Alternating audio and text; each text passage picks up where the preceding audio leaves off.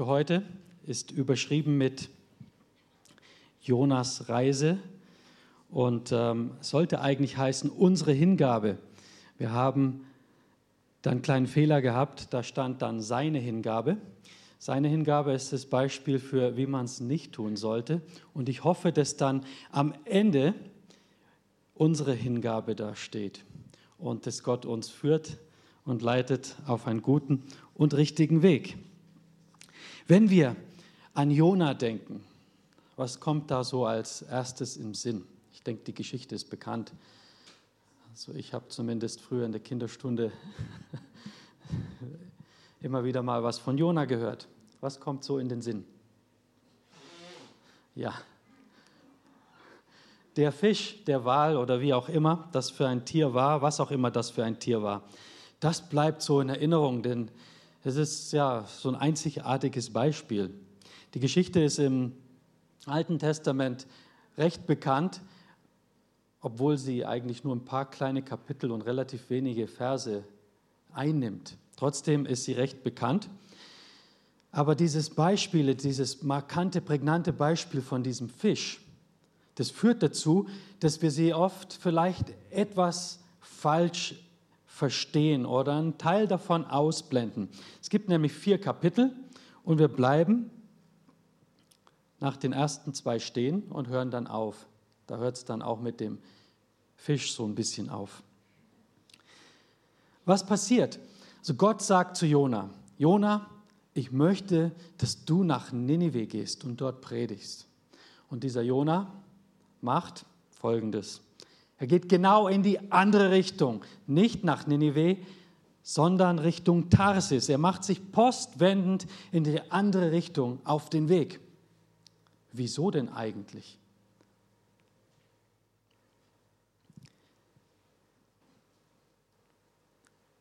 Dazu kommen wir gleich. Gott hält dann Jona auf. Die Geschichte ist bekannt. Er schickt einen Sturm Jona fliegt von Bord und wird dann von diesem Fisch verschluckt. Und das ist so eine Art und Weise, könnte man auch so meinen, dass Gott ähm, ihn wachrütteln will und sagen, hey Jona, ich habe mit dir geredet. Was für eine Art und Weise, jemand, von jemand die Aufmerksamkeit zu bekommen.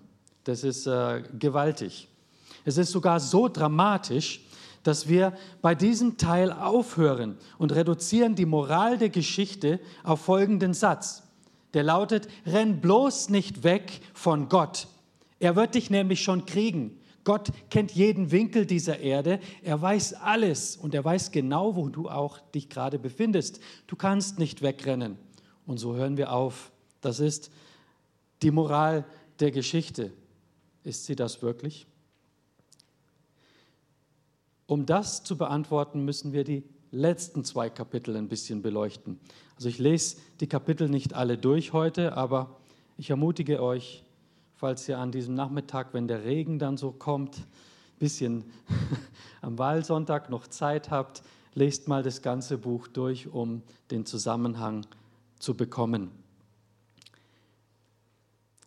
Jona versuchte von Ninive so weit weg wie möglich zu fliehen. Da gibt es ein paar verschiedene Gründe. Es war nicht nur, weil Gott ihn zu den Heiden gerufen hat. Jona war ja ein Jude, er war ein Israelit und die hatten mit den Heiden nicht so viel am Hut.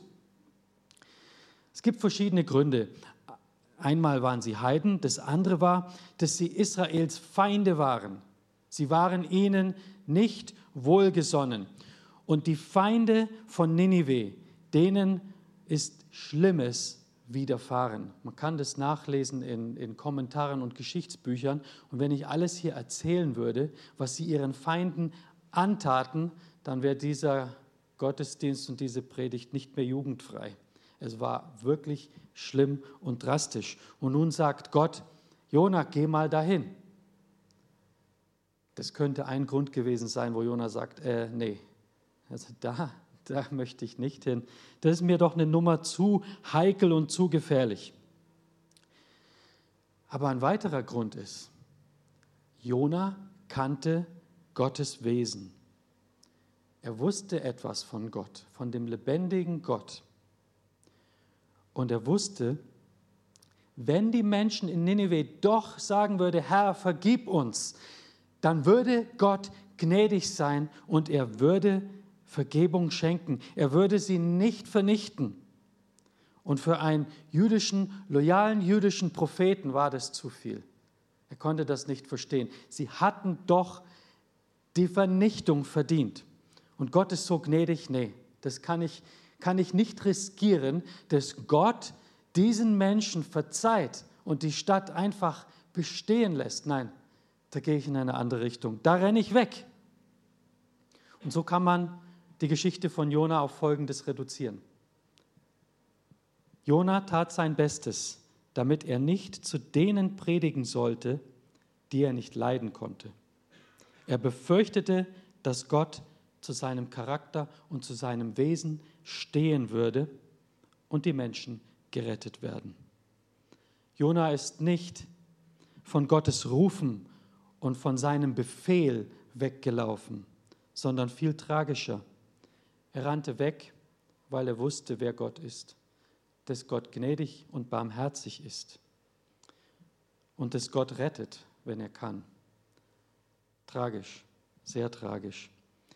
Aber auf der einen Art und Weise, denke ich, können wir uns mit dieser Botschaft auch identifizieren. Nun passiert Folgendes. Jona ist in diesem Fisch unterwegs und das ist bestimmt übelst nicht schön, da drin zu sein. Und dann besinnt er sich und sagt, ey, ich bin doch falsch unterwegs gewesen. Herr, bitte verzeih mir, verzeih mir, ich mach's wieder gut. Gib mir noch eine Chance. Ich, ich gehe dann doch. Und drei Tage später wird er am Strand ausgespült und letztendlich kommt er nach Ninive. Was dann passiert, ist auch wieder erstaunlich. Jona ist Jona geblieben, sage ich mal so. Seine Predigt besteht aus einem Satz, so steht es zumindest in dem Büchlein. Ich lese mal aus Jona 3, Vers 4. Und als Jona anfing, in die Stadt hineinzugehen und eine Tagereise weit gekommen war, predigte er und sprach. Und nun kommt's. Es sind noch 40 Tage, so wird Nineveh untergehen. Punkt. Aus. Ende der Predigt. Ich gehe weiter. Das war alles. Kein Mitleid, kein Erbarmen. Wir lesen zumindest nichts davon. Keine Hoffnung, nur Untergang, Verderben. Das war das, was Jona predigte. Und ich denke auch das, was er wollte. Aber was passiert? Unser Gott ist erstaunlich. Genau das tritt ein, was Jona nicht wollte. Die Menschen demütigten sich, sie haben Buße getan, sie sind umgekehrt, sie haben ihre Schuld bekannt und haben gesagt, Herr, es war falsch, was wir getan haben. In Jona 3, Vers 10 steht, als aber Gott ihr Tun sah, wie sie sich bekehrten von ihrem bösen Wege, reute ihn das Übel, das er ihnen angekündigt hatte, und tat's nicht. Nun wieder Jona. Er protestiert ärgerlich. Er betete zum Herrn und sprach: Ach Herr, das ist's ja, was ich dachte als ich noch in meinem Lande war, weshalb ich auch eilends nach Tarsis fliehen wollte, denn ich wusste, dass du gnädig, barmherzig, langmütig und von ganz großer Güte bist und lässt dich des Übels gereuen. Jona 4, Vers 2. Mit anderen Worten sagt Jona, ich wusste doch, dass es so kommt. Ich habe es geahnt. ich kenne dich, Herr, ich kenne dein Wesen. Wenn es auch nur eine klitzekleine Möglichkeit gibt, dann wirst du diesen Menschen helfen. Du wirst sie retten. Deshalb bin ich weggelaufen. Wenn man das mal so auf sich wirken lässt, wie tragisch. Der erste Gottesdienst wurde kontemplativer Gottesdienst genannt. Wenn man so kontemplativ mal in sich geht, wie tragisch. Wie schlimm, wenn man eine solche Haltung hat. Was macht er dann? Er setzt sich vor der Stadt nieder. Er hat ja noch nicht die Hoffnung aufgegeben. Er denkt immer noch, Mensch, Gott könnte noch kommen und diese Stadt zerstören, dass sie vernichtet wird. Es waren ja schließlich auch, wenn man die Geschichtsbücher liest, Armeen von anderen Nationen, die sich da in diese Gegend bewegt haben. Es hätte ja durchaus sein können, dass da noch so eine Welle von Soldaten über Nineveh einschwemmt und die Stadt zerstört und vernichtet wird. Wollen wir mal sehen, was passiert. Ich setze mich mal hin und beobachte. Er war gleichgültig. Er wollte, dass die Stadt vernichtet wird. Jetzt die Frage zu uns. Wie sieht es mit uns aus? Vielleicht auf einem anderen Niveau, nicht so drastisch, nicht so, so ähm, dargestellt wie bei Jona. Wie sieht es aus mit unseren Nachbarn, mit unseren Mitmenschen, mit unseren Arbeitskollegen, Schulkameraden, Freunden? Sind wir gleichgültig? Haben wir vielleicht auch Abneigungen? Haben wir Vorurteile? Sind wir dann wirklich anders? Oder auf andere Art und Weise doch sehr ähnlich? Diese Frage müssen wir uns immer wieder stellen. Es ist keine leichte Frage, es ist herausfordernd. Aber was jetzt passiert, ist so gigantisch. Gott öffnet wie so ein, wenn man ans Konzerthaus denkt oder an so ein Theater, da gibt es so ganz große, ganz schwere Vorhänge wo man nicht durchschauen kann. Und die werden dann so zur Seite gezogen und aufgezogen und dann sieht man plötzlich, was einen erwartet. An Schauspiel oder Theater, ein Bühnenbild ist dargestellt. Und so öffnet Gott sein Herz und sagt zu Jona, wie es wirklich bei ihm aussieht. Er schenkt einen Blick in sein Wesen hinein. Und es steht im letzten Vers, oder ganz am Ende von Jona 4 in Vers 11. Und mich sollte nicht jammern Nineveh, eine so große Stadt, in der mehr als 120.000 Menschen sind, die nicht wissen, was rechts oder links ist. Dazu auch viele Tiere. Das gibt uns einen tiefen Einblick in Gottes Wesen. Was für ein ein Gott dienen wir, der uns liebt, der gnädig uns gegenüber ist. Jetzt möchte ich einen Sprung ins Neue Testament machen und das Gegenüber etwas beleuchten. Wie ihr merkt, geht es etwas um, man mag es Mission nennen oder Evangelisation, anderen Menschen von der Liebe Gottes zu erzählen. Ich habe Manuel gefragt, ob ich das machen darf, ob das möglich wäre. Und er hat gemeint, ja, darf ich gerne machen. Und es liegt mir sehr am Herzen. Das wissen vielleicht nicht alle, aber wir waren als Familie in Afrika, in Malawi, als Missionare unterwegs, siebeneinhalb Jahre, haben dort gedient. Und dieses Thema liegt mir nach wie vor sehr auf dem Herzen. Und nun machen wir einen Schwenk vom Alten Testament ins Neue. So wie Jona so bekannt ist, vielleicht aus falschen Gründen wegen dem Fisch, aber ich hoffe, jetzt haben wir ein bisschen mehr entdeckt. So gibt es auch einen Vers im Neuen Testament, der sehr bekannt ist, nämlich Johannes 3, Vers 16. Dort steht, denn also hat Gott die Welt geliebt, dass er seinen eingeborenen Sohn gab, damit alle, die an ihn glauben, nicht verloren werden, sondern das ewige Leben haben. Nun, sehr bekannter Vers, aber wisst ihr, dass es zu diesem Vers auch einen zweiten Teil gibt, den man oft unterschlägt und nicht weiterliest, nämlich der Vers 17. Den dürfen wir nicht übersehen. Vers 17 steht, denn Gott hat seinen Sohn nicht in die Welt gesandt, dass er die Welt richte, sondern dass die Welt durch ihn gerettet werde. Das sagt alles. Das ist die neutestamentliche Version von Jona. Wir geben uns Mission oder Nächstenliebe hin, unseren Nachbarn hin, wegen dem liebenden Herzen Gottes. Dieses Herz kümmert sich um Menschen. Dieses Herz möchte die Welt retten. Sein liebendes Herz führt dich und mich zu unserem Nachbarn, in unsere Städte, zu den 50.000 Menschen, die in Heidenheim wohnen, von denen nur wenige, wenn man das prozentual nimmt, von Jesus was wissen.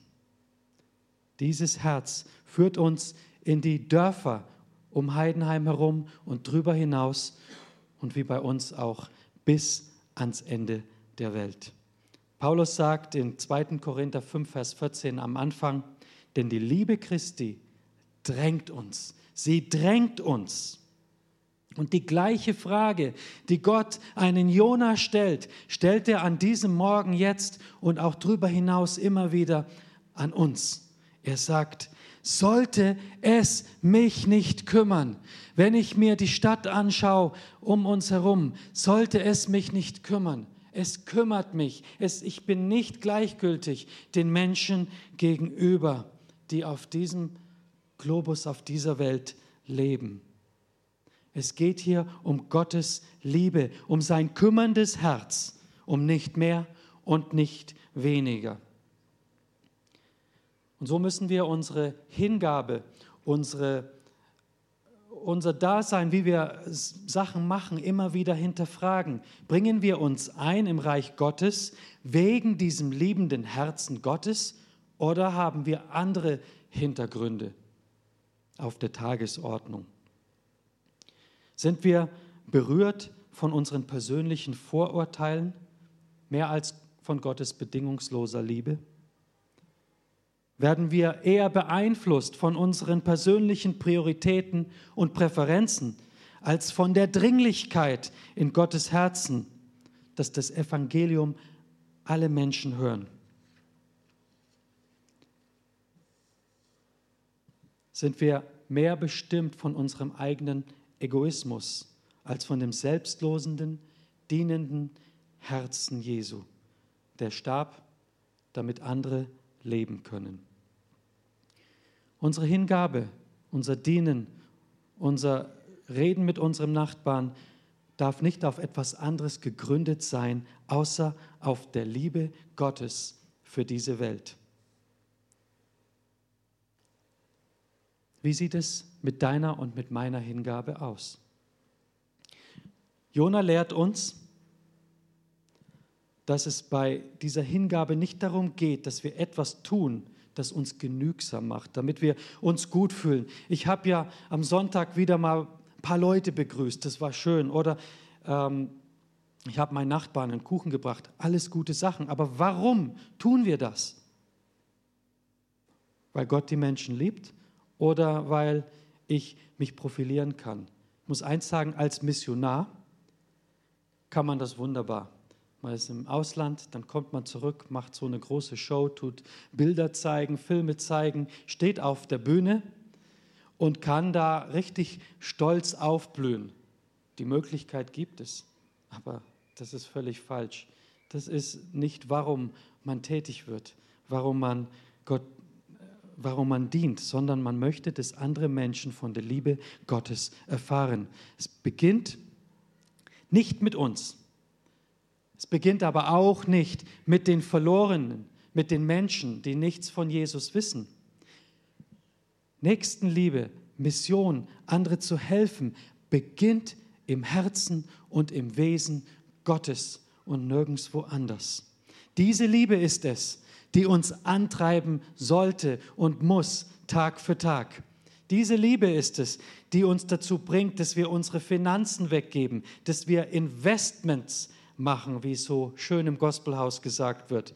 Oder dass wir unsere Zeit nehmen, zum Beispiel um mit einem ungläubigen Freund einen Spaziergang zu machen, einfach ein Gespräch zu führen, anstatt ständig beschäftigt zu sein. Oder so, wie es der Manuel und noch jemand anders jetzt gemacht haben. Die sind auf dem Royal Ranger christliche Pfadfinder Trainingscamp gegangen an diesem Wochenende. Deswegen ist er nicht hier. Er hat es wirklich gut gehabt mit dem Wetter, hätte auch äh, kalt ausgehen können, aber er opfert seine Zeit. Ich weiß den Namen leider nicht von dem, der mit ihm gegangen ist, aber André, Dankeschön. Sie opfern ihre Zeit, geben Urlaub, damit Kinder in Heidenheim dann von Jesus erfahren dürfen, von dieser Liebe Gottes. Diese Liebe treibt uns an, das zu tun, uns zu beteiligen an Nächstenhilfe, Nächstenliebe, das Evangelium weiterzugeben. Sie verpflichtet uns, persönliche Opfer zu geben, damit andere von dieser Liebe berührt werden. Sie motiviert manche, so wie uns, in andere Länder zu ziehen oder in andere Gebiete, auch in andere Stadtteile. Das kann alles passieren. Sie motiviert zahlreiche Menschen von Jesus zu erzählen. Gott fragte Jona noch einmal, und mich sollte nicht jammern, Ninive, eine solch große Stadt. Jona kümmerte es nicht, aber bei Gott war das anders. Das ist der Grund, warum wir unsere Interessen hinten anstellen dürfen, unsere Präferenzen hinten anstellen dürfen und mehr auf das Wesen Gottes blicken dürfen, auf seine Liebe für uns Menschen. Und sein Herz lässt es nicht zu, dass wir nur für uns selbst existieren. Es ist überhaupt der Grund, warum wir hier sind, weil Gott uns zuerst geliebt hat. Nun, im letzten Abschnitt dieser Predigt ist jetzt die Frage, wie ist es möglich, dass ich so sein kann? Wenn wir hier aufhören, wäre alles schön und gut. Aber Gott, der gibt ein komplettes Paket. Er gibt uns nicht irgendwelche Befehle und schickt uns dann los und lässt uns alleine mit uns selbst, dass wir irgendwie versuchen, irgendwas richtig zu machen. Und es würde sowieso von vornherein scheitern. Wir sind Menschen. Wir können nichts produzieren, was in der Ewigkeit wirklich Wert hat. Das kann nur Gott. Und das Erstaunliche ist, dass er dich und mich gerade dazu gebrauchen möchte und befähigen möchte. Wie ist es möglich, dass wir so sein können, dass wir Menschen Gottes Liebe nahebringen? Wir brauchen Hilfe. Wir brauchen Hilfe und zwar brauchen wir die Kraft des Heiligen Geistes. Wie können wir mit der Liebe Gottes lieben? Die Antwort steht in Römer 5, Vers 5. Denn die Liebe Gottes ist ausgegossen in unsere Herzen durch den Heiligen Geist, der uns gegeben ist. Das ist seine Liebe für uns persönlich und für die Menschen in unserer Nachbarschaft, am Arbeitsplatz, in unserer Stadt, in der ganzen Welt. Seine Liebe in unserem Herzen durch seinen Geist. Wir wollen uns danach ausstrecken, ihn bitten, dass er uns ausrüstet, dass er uns durchflutet mit dieser Liebe. Es ist kein Wunder, dass Jesus Folgendes versprochen hat aus Apostelgeschichte 1, Vers 8 aber ihr werdet die Kraft des Heiligen Geistes empfangen, der auf euch kommen wird und werdet meine Zeugen sein in Jerusalem, also Heidenheim, und in ganz Judäa, Baden-Württemberg und Samarien, da ist auch Bayern mit dabei, und ganz Deutschland, bis an das Ende der Erde. Gott rüstet uns aus. Er gibt uns das, was wir brauchen. Was er möchte und was er von uns verlangt, ist Menschen, die sagen, Herr, ich kann nichts bringen, aber ich habe leere Hände, ich lege sie dir hin. Ich habe ein offenes, bereitwilliges Herz. Ich schenke es dir. Ich bitte dich, dass du was daraus machst. Schenk ein, eine Person oder mach aus mir eine Person, die ein Segen für mein Umfeld ist die die Liebe, die du schenkst, weitergibt. Und wenn ihr so vor Gott kommt, dann kann ich euch eines versprechen, er wird euch gebrauchen. Ihr müsst nicht erst einen Master- oder PhD-Doktorstudiengang in ähm, Nächstenliebe absolvieren. Wir würden es nie richtig schaffen, da alles richtig zu machen. Aber Gott schenkt die richtigen Momente, die richtigen Worte zur rechten Zeit und ein Nachbar ist berührt. Jona hatte nicht Gottes Gesinnung für andere. Er ist davongelaufen. Wir können Gottes Liebe für andere haben durch seinen Geist, wenn wir empfangen und im Glauben gehen. Wir haben als Gospelhaus einiges vor in den nächsten Wochen. Es wird auch sehr herausfordernd sein. Ähm, und da habe ich bei dieser Predigt auch dran gedacht. Wir wollen einmal gemeinsam wieder Gottesdienste haben. Es war ja so schön in der FES, wie wir einen Gottesdienst hatten und der, die, die, der Saal war voll. Das war einfach super. Und das soll weitergehen. Wir wollen in der Konzerthalle und auch im Kongresszentrum Gottesdienste haben. Aber da geht es nicht um uns. Es ist schön, dass wir die Gemeinschaft haben dürfen miteinander. Aber Heidenheim braucht Jesus. Es geht um viel mehr als unsere Gemeinschaft, unser Beisammensein. Es geht darum, dass die Menschen von Jesus erfahren, dass sie von dieser Liebe erfahren, dass es uns nicht gleichgültig ist, wie es meinen Nachbarn geht, wie es meinen Mitmenschen geht. Und so wollen wir auch evangelistisch tätig sein. Wir wollen es publik machen, dass wir an diesen Orten feiern, dass Menschen sich dazuschalten, ob im Livestream oder vor Ort und von dieser Liebe erfahren. Und das ist die Herausforderung. Lasst uns beten, Herr, mach mich da für diese Veranstaltungen und darüber hinaus und auch in meiner Nachbarschaft zu einem Werkzeug für dich, damit meine Mitmenschen einfach nur deine Liebe erleben und erfahren und dich kennenlernen. So beginnt Nächstenliebe, Mission, Evangelisation. Wir suchen Gottes Geist, seine Hilfe und dann tun wir etwas nach dem Herzen und Willen Gottes, nach seinem Willen, nicht nach unserem. Das kann Beten sein, sich aktiv beteiligen im Kongresszentrum oder in der Konzerthalle, sich im Glauben auf der einen oder anderen Art und Weise verpflichten. Vielleicht ruft dich Gott in die Rangerarbeit oder irgendwas anderem hier in der Gemeinde. Wir wollen aktiv werden ein Lebensstil der Hingabe anfangen. Zum Schluss oder fast zum Schluss einen Satz noch. Es ist unwahrscheinlich, dass du von einem, Schluck, von einem Fisch heutzutage noch verschluckt wirst, wenn du dich nicht einbringst. Also damit brauche ich nicht Druck machen. Aber es gibt nichts Schöneres auf der Welt, als auf Gott hinzulaufen und diese Welt mit seiner Liebe zu erreichen.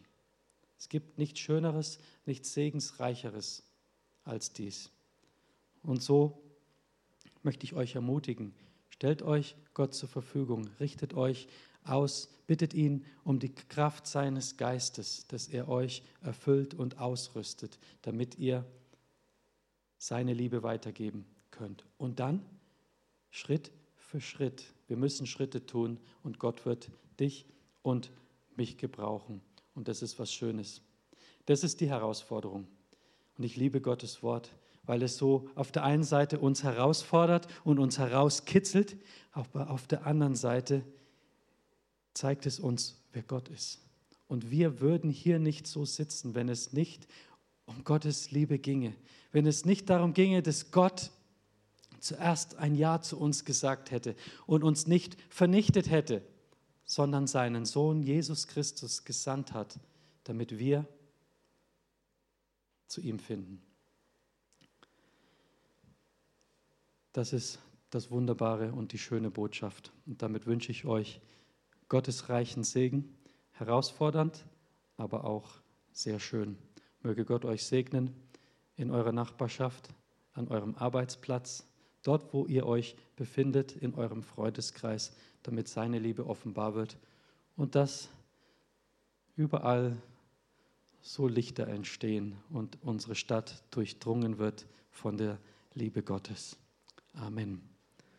So möchte ich noch beten und wir singen dann noch ein Lied, wo ihr einfach die Zeit nehmen dürft, um auf, auf diese Worte zu reagieren, innezuhalten, einfach vor Gott zu treten und mit euren Gedanken kontemplativ drüber nachdenkend vor seinen Thron treten dürft und einfach euer Leben vor Gott darbringen dürft.